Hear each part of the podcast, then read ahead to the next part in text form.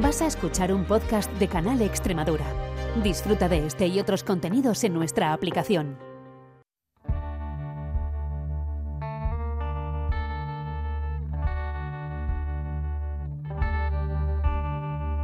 Las perras de Pavlov con Olga Ayuso.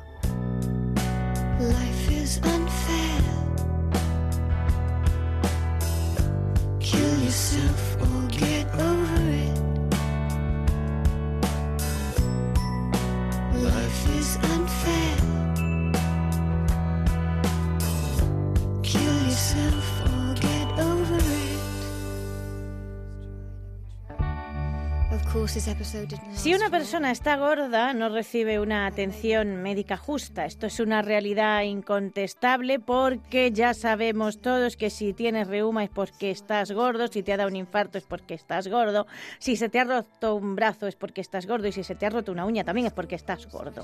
¿Por qué se enferma la gente delgada? Es un gran misterio que la comunidad científica está intentando desentrañar porque los gordos enfermamos porque estamos gordos, pero los delgados todavía no se sabe.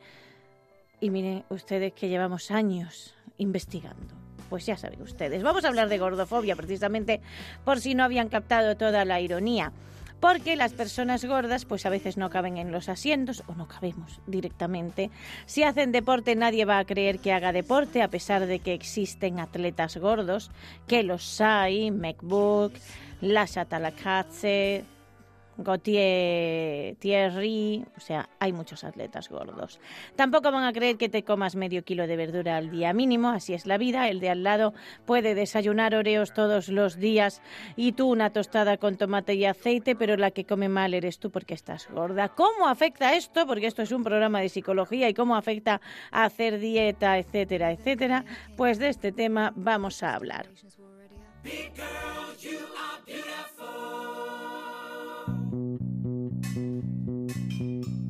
Esto lo cantaba Mika como un recordatorio, lo de Big Girl, You Are Beautiful, o sea, chica grande, porque en Estados Unidos se le llama eh, chicas de tallas grandes, Big Girl, eres bella, pero es casi un recordatorio, porque desde luego todo el mundo te dice que la gordura es fea y se hacen un montón de burradas para estar delgada. No por salud, porque la cirugía bariátrica, por ejemplo, salud no da, pero se hacen muchas burradas para estar delgadas porque ya hemos hablado mucho en este programa de psicología que el contexto influye muchísimo en todas nuestras actuaciones y nuestro contexto es gordófobo, así que vamos a hablar de gordofobia con Julia Cebriana Abad. Julia, ¿qué tal? ¿Cómo estás?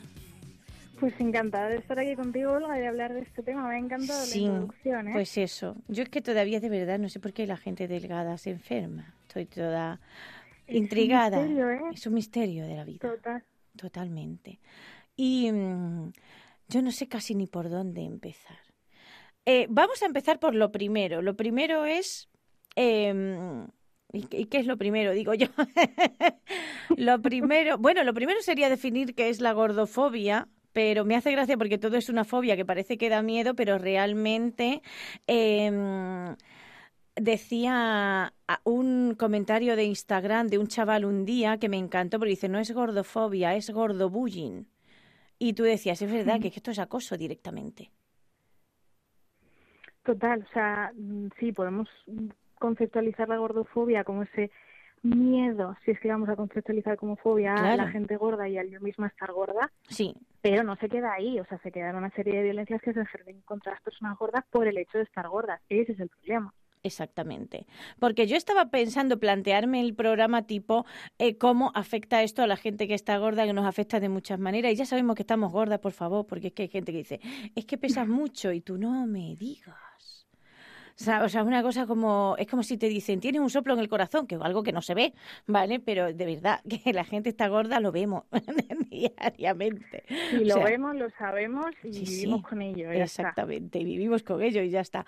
Pero eh, luego también me había planteado que es que hay gente que a lo mejor no se ha revisado la gordofobia y se la quiere revisar, porque em, estuve en Degusta Siberia, que es una, em, de- una feria de productos gastronómicos de la Siberia extremeña, y de verdad asociamos toda la comida a engordar o adelgazar. Pero no es que sea sana o no sea sana, es a, a engordar o adelgazar. Esto no es de dieta, esto sí es de dieta. Y yo, ostras, tenemos un problema de concepto en esta sociedad. ¿Qué es comida? ¿Que estamos hablando de comida? Sí, lo que pasa es que ya lo medimos todo un poco ahí e incluso sí que lo tapamos con la salud, ¿eh? Sí. O sea, hay gente que libremente y muy abiertamente habla de dieta y de adelgazar, pero también nos hemos metido en el tema de no, si esto es por salud, Sí, cuando el fin termina siendo el adelgazar, ¿no? Elegir un producto menos calórico por salud, no es por salud, es por adelgazar. Sí. No pasa nada, vamos a decirlo, porque para empezar tenemos que decirlo claro y luego ya nos ocuparemos del problema que es que tú estés vendiendo como salud algo que es para adelgazar. Exacto. Porque eh, real, esto, eh, po- como lo de todo obrero desea ser burgués, podemos decir que toda persona gorda desea o ha deseado fuertemente en su vida, aunque ya no lo desee, que a veces ya llega un momento en que dices, pues mira, voy a vivir así y bien, ¿vale? Vamos a vivir tranquilamente sin atentar contra mi cuerpo, pero se llega mucho después. Muy, y mucho después, casi a los cuarenta y pico años, me refiero, no llega, desgraciadamente no llega pronto, pero es todo, como todo obrero desea ser burgués, es toda gorda desea adelgazar. Hombre, yo no sé si toda, toda, pero Toda, creo que todas sí. en algún momento sí que nos hemos planteado lo bien que estaríamos si estuviéramos delgadas o al menos el cambio que habría en nuestra vida. No es una cuestión de, ay, a mí me gustaría ser rubia, ¿no? O me Sí. gustaría tener el pelo rizado en vez de tenerlo liso, porque eso, bueno, pueden ser características que me gusten más o menos.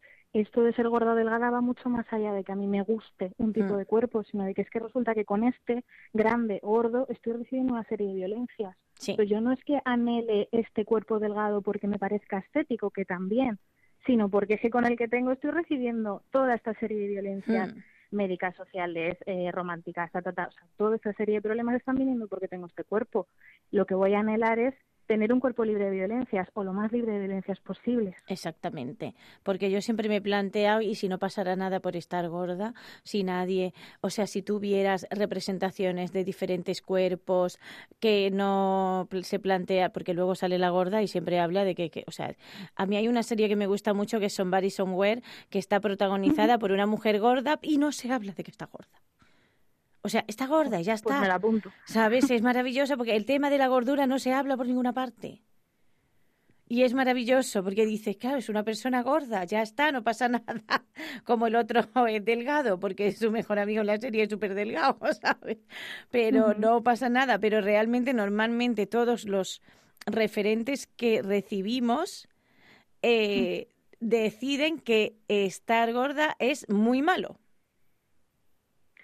Sí, o sea, y aunque no lo olvidamos, a todo lo que hay ahí fuera, ese es el mensaje que nos estás mandando. Claro, o que estar gorda no es malo, pero es lo gracioso, es lo cómico, es lo bueno, pues ese personaje de gorda que todas tenemos en la Hmm. cabeza de las series de comedia, esa es la opción que tenemos, ¿no? Esta es la representación.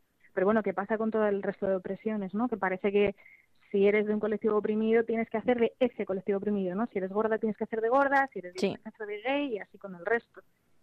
Esto. Por eso me gustaba esta serie, ¿sabes? Por el hecho de que, pues, o sea, tú ves una... eh, Es la protagonista y ya está, ¿sabes? Y me hace muchísima gracia. Realmente es una conducta completamente adaptativa. Total. Total, o sea, uno intenta sobrevivir en el contexto que tiene y a veces hace falta desplegar todo este tipo de conductas. Sí. Lo que yo me estaba planteando también es cómo afecta esto. Lo digo porque eh, yo no sé si todos, pero muchos hemos sido dietante crónicos en la vida. Dietante crónico, señores, es eh, gente que hace dieta, eh, se somete a su cuerpo a restricción, atenta contra su salud, porque realmente, de verdad, todos nos planteamos que estar delgado es por salud, pero no tienen ni idea de la cantidad de cosas que hace una persona gorda atentando contra su salud por estar delgada.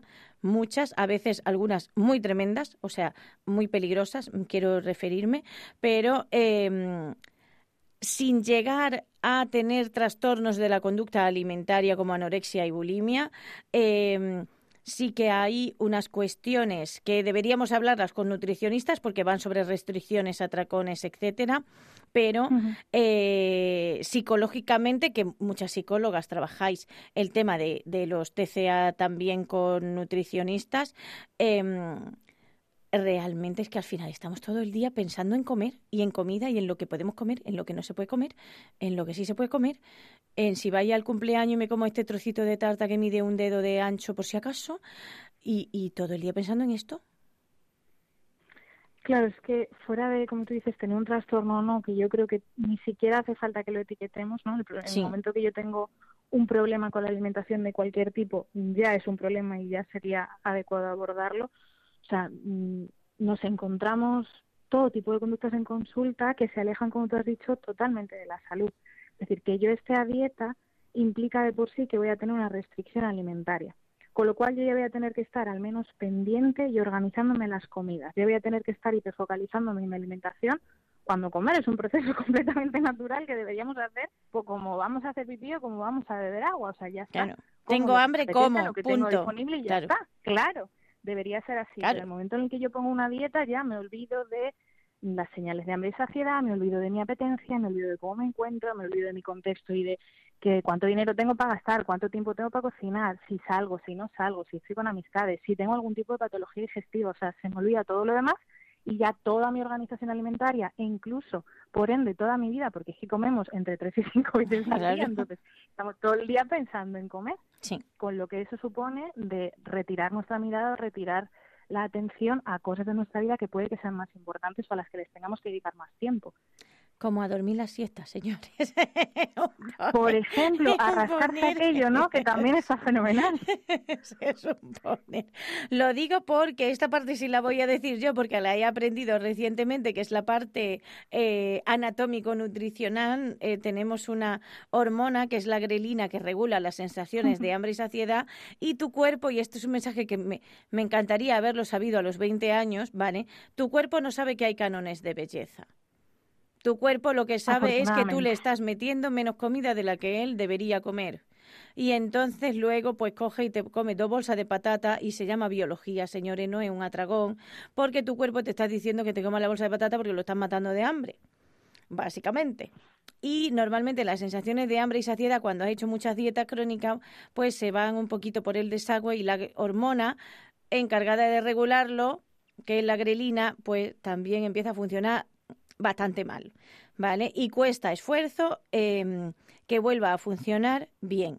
Entonces, lo digo por eso, porque eh, a mí me encantaría haber recibido el mensaje de cariño, no hagas dieta porque las dietas no funcionan y vas a terminar 20 kilos más gorda, que es lo que le pasa al 98% de las personas que hacen dieta. Esto hay metaanálisis y estudios hechos. Si alguien quiere las referencias, que me las pida, pero que la dieta no funciona es una realidad incontestable.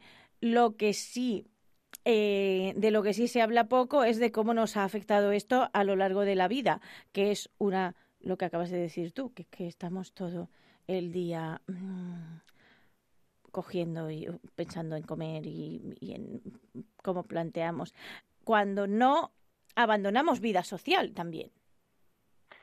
Abandonamos vida en general. O sea, Abandonamos vida, sí. social, pero también es laboral, también es mi ocio, es mi descanso, o sea, es, es todo porque es demasiado tiempo a invertir. Tanto si hago una restricción grande como si tengo lo que podemos considerar atracones, que tampoco es el término que más me gusta, ¿no? Pero esa ingesta más grande de lo que me gustaría. Mm. Que, que como bien has dicho, claro que tiene que ver con las hormonas y claro que es un tema biológico de tengo hambre, ojo, Sí. detrás de los atracones Exactamente. hambre, Pero también pero es también hay una tensión por Claro. restricción, es decir, también una, yo hay una serie de alimentos que decido no consumir durante X tiempo y luego voy a querer comerlos más. O incluso, aunque termine comiéndomelos, o sea, si yo estoy todo el día pensando en que no voy a cenar, que no voy a cenar, que no voy a cenar y finalmente ceno, también se ha generado esa tensión. sí, O sea, aunque cene no, tortilla pero si es que francesa, o sea, y- Mm. Claro, pero llegamos y decimos, no, pero si yo no restringo, eh, ya, pero igual estás todo el día pensando en ello y estamos todo el día generando esa ansiedad sí, acerca de ese alimento, con lo cual cuando tengo acceso me lo como en cantidades más grandes de lo que me gustaría. Sí, hay un ejercicio maravilloso que a mí me hizo hacer mi nutricionista que es dime alimentos demonizados. Y claro, pues yo empecé por los alimentos que demoniza todo el mundo. Patata frita, Ujú. galletas, no sé qué, no sé cuánto, pero luego me di cuenta de que había un montón más que en teoría son, estarían en la casilla de alimentos saludables, como las uvas, que engordan, por supuesto, ya saben ustedes, la chirimoya, que también engorda, es fruta, ¿vale? O sea, el bacon, que es cerdo, pero el bacon tiene mucha grasa y engorda mucho. Eh. Miren, básicamente lo que engordaba es lo que estaba rico, ¿vale? O sea, el cartón no engorda, pero, pero es verdad que hay eh, eh, unas creen, las legumbres, por ejemplo, todo el mundo dice que las legumbres engordan y yo no señor, las legumbres, las o sea, engordan además, es como todo alimento tiene energía y todo alimento tiene Exacto. calorías que hay que gastar, pero sí que es verdad que hay una em, creencia fundamental en, en que alimentos que son súper saludables, organolépticamente hablando, engordan porque a alguien se le ocurrió decir que engordaba y que no podías comer fruta después de la comida. Lo digo porque luego también hay una cantidad de búsqueda de información casi compulsiva sobre lo que puede engordar o no, o lo que puede, y, y hay una cantidad de información mm, por, mm, ahí horrorosa. Sí, o sea, es una pena que, que para mí la divulgación en nutrición haya tornado a eso, ¿no? O sea, Sí. podría haber sido una forma muy accesible de que la gente tuviera conocimiento básico de nutrición, pero haya, bueno, se ha metido la cultura de la dieta de por medio y ahora todo el mundo sabe, todas las dietas existen, todos los alimentos que supuestamente engordan, Mm, o sea, de repente ya como tú dices, no es que sean alimentos saludables. Sí, ¿Cuánto de nutritivo tiene una legumbre, no? ¿Cómo de interesante Claro. es una legumbre nutritivamente? Sí, pero como contiene hidrato de carbono y el hidrato de carbono es poco menos que el demonio, tampoco lo puedo consumir, exacto. porque ya no es esa salubridad, Sí. sino directamente la cultura de la dieta manchándolo todo y metiéndose por todos los recovecos. Exacto, sí. Y además con ciertas... eh, yo estaba pensando en ciertos trastornos, llamémosle X, eh, encubiertos, ¿no? De, o sea, yo tengo amigos que, que comen muy sano. Esto de cómo limpio, ¿no? El clean eating que dicen los ingleses. Como muy Como limpio, como muy limpio. Y tú dices, yo también lavo la comida cuando la compro, gracias. Pero eh, te privas de cosas, eh, yo qué sé. O sea, alguien que dice, no, no, no, yo un canelón no me lo como, pero con cara de terror. Y tú dices, cariño, es un canelón. ¿Sabes? O Sí, sea, o sea, proba- pasa bastante que, que maquillamos de nuevo como los motivos por los que hacemos estas restricciones alimentarias, pero porque también ha cambiado mucho el discurso. O sea, antes era adelgaza para verte delgada. Y Sí, porque estás más guapa, exactamente. hubo- claro, hubo un movimiento, digamos, feminista un poco más fuerte que dijo, pues ya no me apetece ser tan guapa para ti porque no me da la gana, Manolo, pues ahora te lo vendo diferente para que entres. Claro, es como ahora te lo vendo diferente. Si no te vale con ser guapa, ahora te vamos a decir que es que si no, es que no vas a tener salud. Y eso ya es muy importante porque además te responsabilizo completamente de todo lo que te pueda pasar médicamente a no ser que comas de esta manera. Claro, Entonces es un motor muy grande para ponerme a hacer cambios en la alimentación. sí. Hay una creencia que yo quiero desterrar siempre, que es la de que como personas individuales, Julia, tenemos todo el control absoluto sobre nuestro peso, nuestra salud y nuestras cosas. Es que no tenemos el control básicamente casi de nada. O sea, es que pensar esto es ignorar absolutamente toda la biología, todas las leyes del aprendizaje, todo el contexto, o sea, absolutamente todo. O sea, tenemos pocas cosas bajo control, pero es que el peso es una de las que menos control tenemos. Y mira, no, porque por supuesto yo si dejo de comer adelgazo, sí, vale, pero vamos a ver qué pasa después. Sí, O sea, claro que si yo ingiero mucha cantidad de comida durante poco tiempo, puede que coja peso, de la misma manera que si restringo y no como en una semana, perderé peso. Pero eso Sí. no es tener control sobre tu peso, sino sobre un peso momentáneo en ese momento. O sea, es decir, en ese instante de estar una semana sin comer, vamos a ver qué pasa luego. sí, exacto. O eh, lo de haz dieta y ejercicio.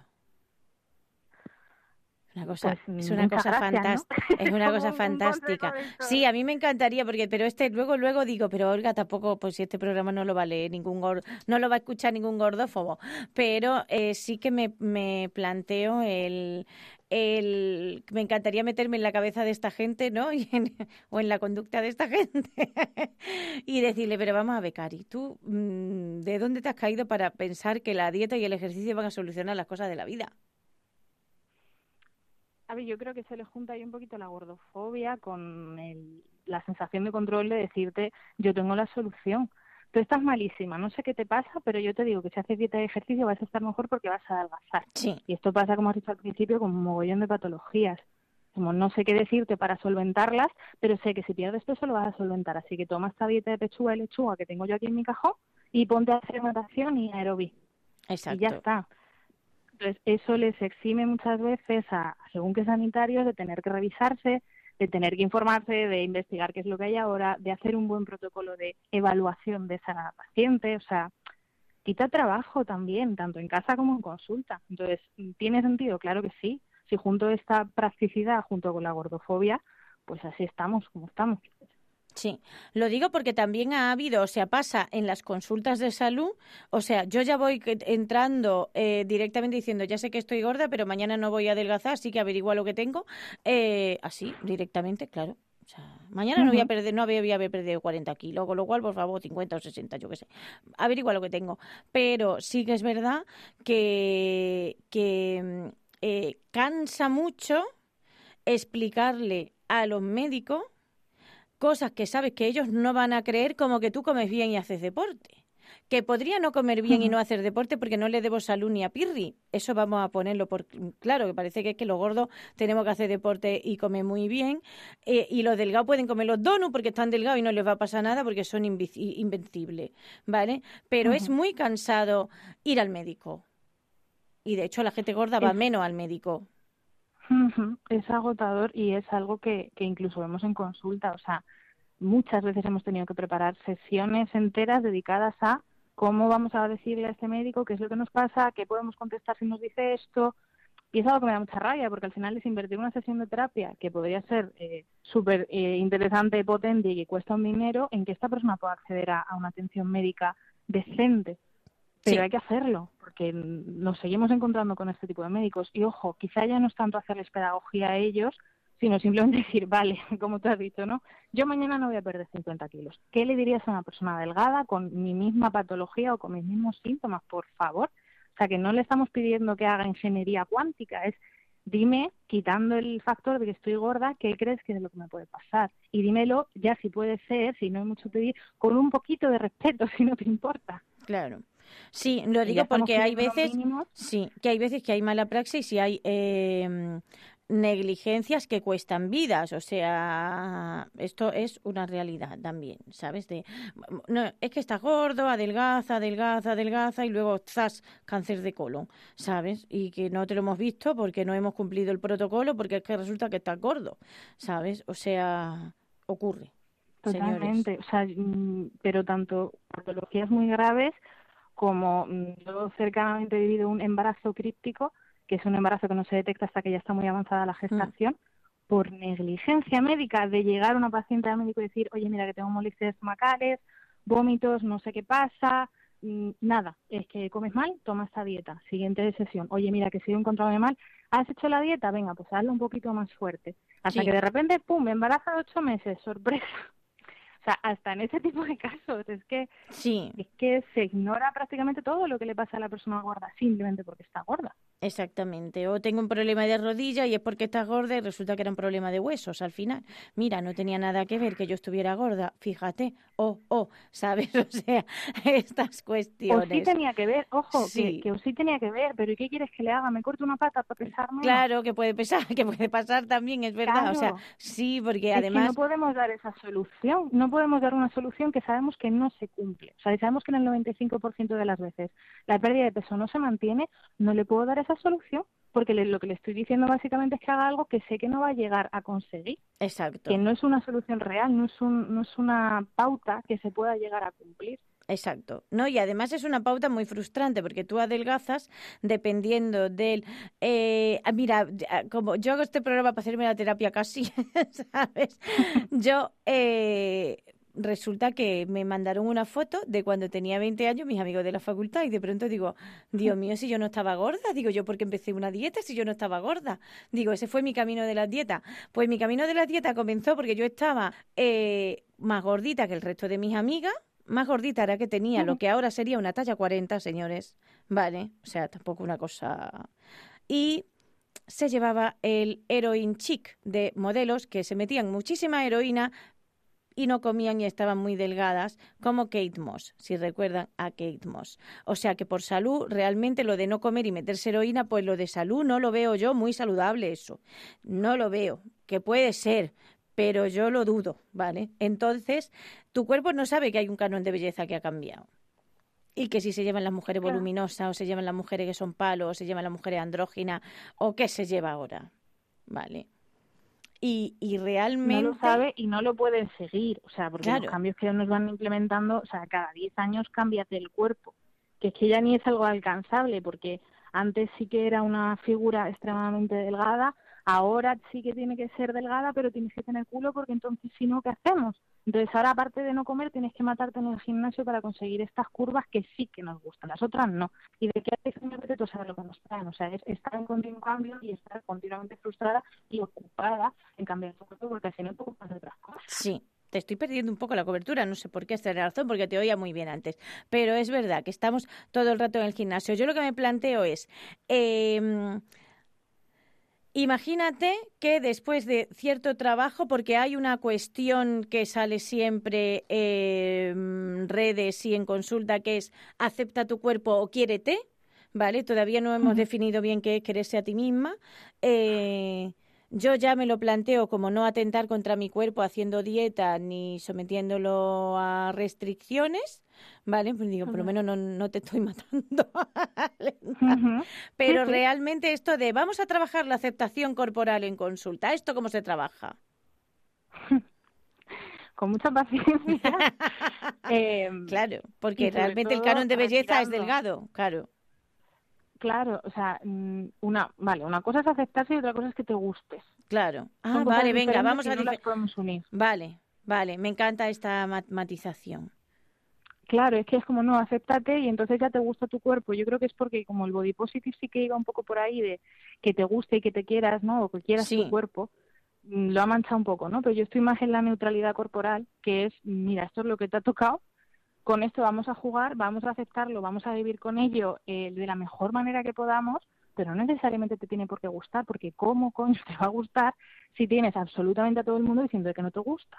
O sea, es que mm, no podemos pedir tampoco peras al olmo. Claro, Que yo es sí que que todo el puede mundo... ser que me guste, sí, Eso, pero no es lo normal. O sea, si ahí fuera me estás diciendo que mi cuerpo es horroroso, yo tengo que hacer el trabajo Y para si eres la amiga no simpática que no liga, claro, y te recibe un montón de mensajes de, ay, si tuviera más delgada, que no digo yo que la gente gorda no pueda tener pareja, que hay mucha gente gorda con pareja, pero normalmente se recibe el mensaje de no le va a gustar a nadie o no gustas porque estás gorda. O sea, esto es una realidad Claro. también, claro. Entonces, Entonces, si tú me mandas ese mensaje, como y todo el resto de mensajes ¿no? que hay ahí fuera de que ser gorda es lo peor, no me puede llegar a gustar, o va a ser muy difícil, más bien, que me llegue a gustar estar gorda. mm, Entonces, vamos a ver qué podemos hacer con el cuerpo que tenemos y estar lo más a gusto que podamos dentro de nuestras carnes, ya está. Sin meterme si me gusta o no me gusta. Evidentemente intentando tender a la neutralidad, ¿no? No a lo aversivo. O sea, si yo no me puedo poner delante del espejo, tendremos que trabajar en que, aunque no te guste, no sea tan desagradable como para evitarlo. exacto. Sí, Eso que es, sí. que es una cosa además que siempre me ha producido mucha pena también, ¿no? El hecho de que es que hay gente que es que no se pone delante del espejo o gente que no va a la playa porque no la vean, ¿sabes? Gente que pues dejamos de hacer cosas que nos gustan y que disfrutamos o que nos vienen bien simplemente porque ahí fuera se van a ejercer una serie de violencias contra nosotras. Sí, No es raro, no es, o sea, es que es lo normal. Es que si lo pensamos es la respuesta más adaptativa que podemos tener. Lo que pasa es que pues al final va en contra de pues de nuestro bienestar en general. exacto. Y estaba yo pensando en la ropa también, porque siempre nos han enseñado como que hay que taparlo todo. Yo vivo en Total. Extremadura, Julia, taparlo todo en verano es de que te dé una lipotimia. Es imposible, ¿no? Claro, o sea, yo quiero tirantes, lo siento. Tengo los brazos gordos, sí, pues no mires si no te gustan, pero es que hace calor. Claro, porque es que, Que yo me tape 43 para que, para que tú no me veas. Claro, es que yo digo, ¿qué pasa? ¿Que vamos con un burka o qué? ¿Para que no nos vea la gente porque estamos gordas? ¿Qué pasa? ¿Sabes? Como, es como yo- una es cosa eso, Si rara. no te gusta, pues yo Sí. lo siento muchísimo. Cierra los ojos al pasar, yo no voy a taparme. Exactamente. Yo quiero seguir hablando contigo de este tema porque se nos ha acabado el tiempo y me ha parecido que han pasado cinco minutos, por Dios de mi vida. Porque de verdad que podemos hablar mucho de violencias que se asocian a la gordura, pero para otro programa. Y además es que hay mucho, mucho que rascar con torno a esto. Yo creo que podemos hacer otro programa, pero con eh, soy gordófobo y no quiero ser lo que puedo hacer, por ejemplo. Julia Cuando Cebrián quieras, ya sabes que de esto lo que quieras. muchísimas gracias.